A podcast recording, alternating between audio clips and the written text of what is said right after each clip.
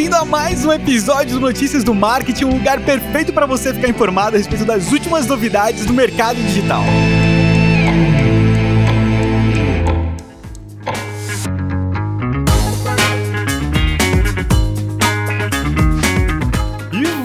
Começando mais Notícias do Marketing nessa segunda-feira, dia 23 de novembro de 2020, semana de Black Friday. Semana de segundo turno nas eleições também, né? Domingo a gente vai para as urnas aí, votar com muita consciência. Então, no domingo vote com consciência e na sexta-feira compre com consciência também, né? Nada de estourar os limites do cartão aí. Gasta com coisa boa, gasta aí com o curso do Estevão, gasta com o curso da agência de bolso, que é para não se arrepender depois depois, né? Pra não rolar aquela ressaca Black Friday, Fechou, gente? Era isso aí. Eu não vou me enrolar muito hoje porque tem bastante notícia.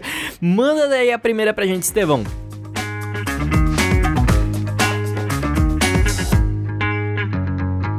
Fala Vini, chegando aqui com a primeira notícia e essa notícia é que o Google atualizou o Google Pay. Aparentemente, parece uma notícia com a atualização aí no sistema de pagamento, só que isso mostra uma ambição muito, muito grande por trás de tudo que está rolando com o Google Pay. Primeiro que agora você vai poder fazer transações entre pessoas, né, enviando e recebendo grana ali a lá PayPal, né? E outras redes PicPay, etc, né? Outros aplicativos aí semelhantes. Mas não é só isso. O Google agora Pay, ele tem três abas, tem o pagar, o explorar e o insights. O pagar você faz pagamento normal, o explorar você tem as opções de compras direto dentro do aplicativo e o Insights ele permite você até conectar a sua conta com o banco disponível só para alguns bancos no momento, né? Mas uh, você conecta e você pode indexar o conteúdo da sua conta bancária dentro do Google Pay. Então, basicamente, você está trazendo todo o poder da busca do Google para o Google Pay. E mais não é só isso, tem mais, tem, tem mais. E além disso, eles revelaram o Google Plex, que seria basicamente uma camada completa entre uh, você e o banco. Então vamos supor assim, não é um banco do Google, uh, às vezes isso até pode ficar um, errado, as pessoas podem até interpretar mal isso, mas não é que o Google vai virar um banco, mas qualquer banco que você usar, você vai ter que poder, ao invés de usar, vai ter não, né? Vai poder, ao invés de usar o aplicativo do banco, usar o aplicativo do Google Google para fazer as transações, para entender uh, o teu extrato, para fazer as análises ali. E aí, de novo, tudo isso com o poder do Google. Inclusive, eles estão aplicando linguagem de processamento natural na busca. Então, vamos supor que você abre ali seu aplicativo e você digita, sei lá, restaurante. Ele vai te mostrar automaticamente tudo que você gastou em restaurante. Você fala assim, ah, camiseta. Ele vai te falar, pô, você comprou camiseta no dia tal, tal, tal, tal. Então, você vai poder fazer análises usando processamento de linguagem natural, que seria basicamente você entrar e fazer uma busca normal no seu aplicativo para entender melhor suas finanças e tem até uma opçãozinha de stories, né? Porque afinal, por que não, né? tem que ter um storyzinho. Mas nesse caso ficou bem interessante porque ele mostra um resumo ali, uma análise das suas finanças nesse formato de stories, né?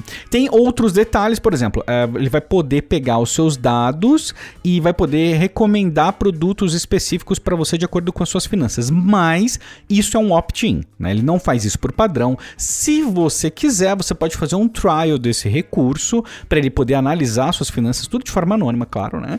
E depois te recomendar algo. Se você quiser continuar, você continua, se não, você não continua. Mas isso é muito importante. Eles deixaram bem claro essa questão de que eles não vão vender os seus dados para terceiros, que eles não vão usar os dados das finanças no próprio sistema de anúncios deles. Então é interessante, ó, o Google indo com os dois pezinhos para cima de bom, PayPal, é, Apple Pay, é, Samsung Pay, enfim, é, tem uma série de implicações interessantes, mas é, eu acho que no Brasil, né, por exemplo, Brasil, Índia, onde você tem a grande maioria dos smartphones sendo Android, esse é um passo bem interessante. A gente pode ver muita coisa legal rolando a partir disso. Aliás, um recurso bacana que vale a pena comentar é que ele vai poder inclusive escanear o seu Gmail e o, as fotos no Google Fotos para identificar se tem algum recibo e ele vai usar o OCR, né, para poder escanear e transformar isso em uma entrada ali dentro do seu sisteminha no Google Pay. Bacana, né? Vamos ver o que, que vai rolar, mas de qualquer forma, fiquei empolgado. Boa notícia, mais concorrência, mais novidades pra gente. As principais notícias do marketing você acompanha aqui de segunda a sexta. E você deve lembrar que a gente já comentou aí várias vezes sobre o iOS 14 da Apple, né? Eu acho que eu acho que talvez essa seja uma das mudanças mais importantes que a Apple já anunciou e basicamente, né, todo o rolo aí é gerado porque tem uma mudança de privacidade no iOS 14 que vai exigir que os aplicativos tenham permissão para rastrear os usuários. Então, na prática, isso impossibilita o modelo de negócio do Facebook, né? Porque o modelo de negócio do Facebook se baseia em rastrear os usuários para mostrar anúncios direcionados para eles. E aí, uma vez que você bloqueia essa possibilidade de rastreamento, complica as coisas pro lado do Facebook, né? Tanto é que o Facebook foi lá e criticou muito a Apple por conta disso. E é óbvio que a Apple não deixou barato, foi lá e mandou uma carta aberta pro Facebook, né? Na verdade, direcionada ali é para algumas associações que tratam de privacidade dos usuários e tal. E nessa carta a Apple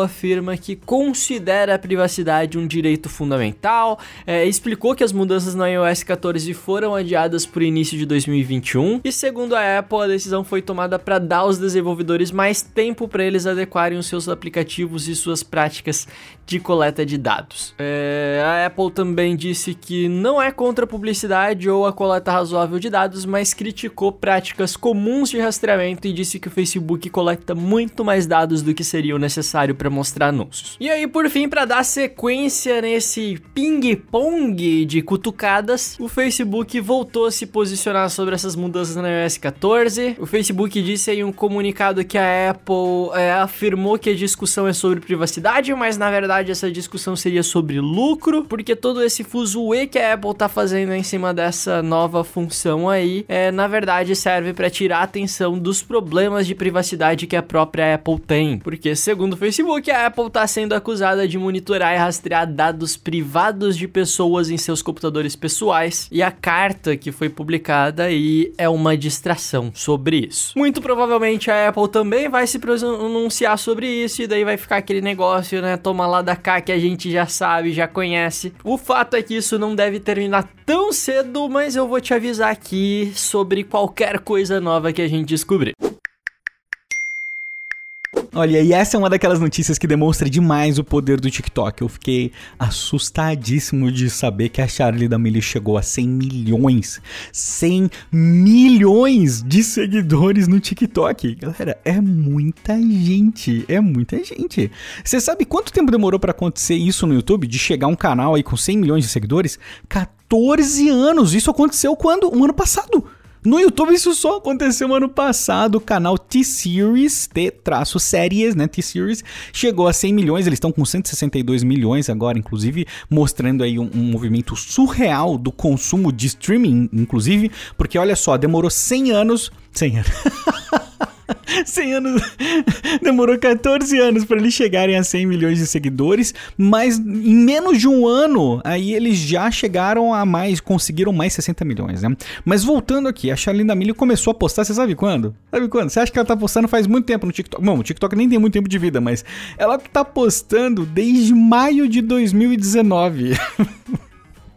eu, não, eu tô assim porque para qualquer pessoa que produz conteúdo, esses são números estúpidos, entendeu? É muito ridículo e, tipo, é insano pensar que a pessoa começou a produzir conteúdo em maio de 2019 e agora, no final de 2020, ela tem 100 milhões de seguidores, né? Inclusive o pai e a mãe dela entraram na ONU também, eles usam bastante destaque ali, família da milho e tal, e eles têm Instagram, tem Twitter, tem o TikTok, óbvio, também, e a Charlie agora ela tá expandindo para YouTube, tem um livro também que tá chegando, lançou um podcast recentemente. O império dela, inclusive que tem esse, isso escrito na matéria, tá só começando, né? Um ano, exatamente um ano atrás, você sabe quanto que tinha? Ela tinha 6 milhões de seguidores um ano atrás.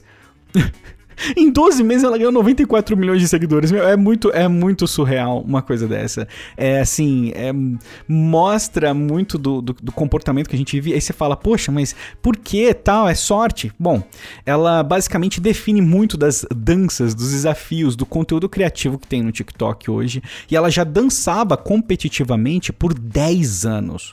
Então, ela não é uma pessoa que chegou fazendo dancinhas aleatórias no TikTok, ela é uma profissional, entendeu? Não é uma coisa assim, não vamos desvalorizar, pelo amor, hein? Fala assim, ah, deu sorte, deu sorte, caramba, ela tem talento que é, é assim, é absurdo. E hum, se você quer um incentivo aí, a melhor prova, a, ma a maior prova de que não é questão da qualidade do seu vídeo, etc., você olha os vídeos dela, olha o vídeo de agradecimento dela de 100 milhões, o vídeo filmado com o celular tremido, sabe? É, né, o conteúdo, no final das contas, ganhou quando a Charlie D'Amelio chegou a 100 milhões de seguidores no TikTok, e eu acho que isso é muito bom.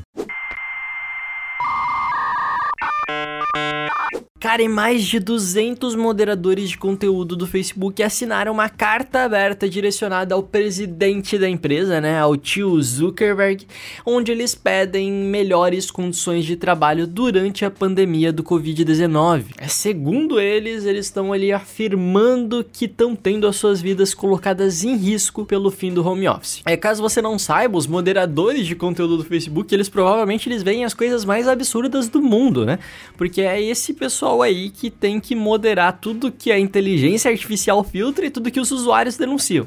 Então imagina a quantidade de vídeos que eles têm que ver é, de violência explícita, de, de pornografia, de pedofilia e, né, e várias outras coisas que vão contra os termos do Facebook. E essa galera tem que ficar vendo esses vídeos para saber se eles excluem ou não. Então eles lidam com materiais verdadeiramente perturbadores, né? Ou por que não dizer traumáticos. E aí, após vários meses permitindo que esses moderadores é, trabalhassem de casa, né? Por conta da pandemia e talvez com muito mais trabalho, né? Já que a gente tem eleições e tal, e essa galera meio que é responsável por deixar o Facebook ali livre de desinformação. E agora o Facebook tá pedindo para que esse pessoal volte a trabalhar no escritório. E aí, segundo o que a galera tá falando nessa carta, mesmo tendo funcionários que testaram positivo pro coronavírus, eles tiveram que continuar trabalhando localmente do mesmo jeito, né? E os Estados Unidos tá passando passando por uma segunda onda muito forte de casos de coronavírus agora. E aí na carta, basicamente, esses funcionários falam que eles solicitaram a liderança várias vezes para que fossem tomadas medidas, né, contra o coronavírus, medidas que protegessem a vida deles, e que isso não surtiu efeito e por conta disso eles estariam é, produzindo essa carta para que alguma coisa de fato fosse feita. Né? Em resposta, o Facebook disse ali por meio de uma nota que ele reconhece a importância do trabalho feito pelos revisores de conteúdo e que eles priorizam a saúde e o bem-estar dessa galera, que eles acreditam num diálogo aberto, mas que essas discussões precisam ser justas. Então eles falaram ali basicamente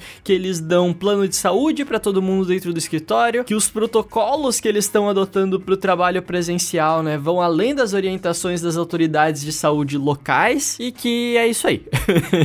Basicamente parece que eles não vão voltar com o trabalho remoto não, é isso aí, tá feliz, tá, não quer cai fora. Eu, particularmente, fico bastante chateado com esse tipo de coisa, porque não é um trabalho que você precisaria estar no escritório para produzir ele, e é um trabalho muito fácil de você mensurar a produtividade, né? Sei lá, a pessoa tem que aprovar um número determinado de conteúdos, reprovar um número determinado de conteúdos. Não tem necessidade nenhuma da pessoa estar dentro do escritório para fazer isso, né? Mas de qualquer forma, é isso aí. Se você tava pensando em mandar um currículo pro Facebook, leva em consideração isso aí também.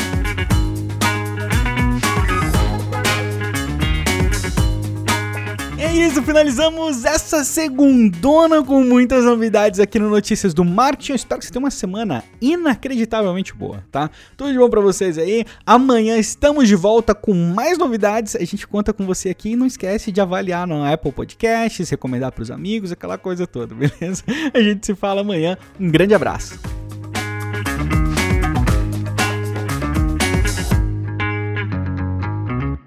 Este podcast foi uma produção de Estevão Soares e Vinícius Gambetta, distribuído por Agência de Bolsa e SMXP.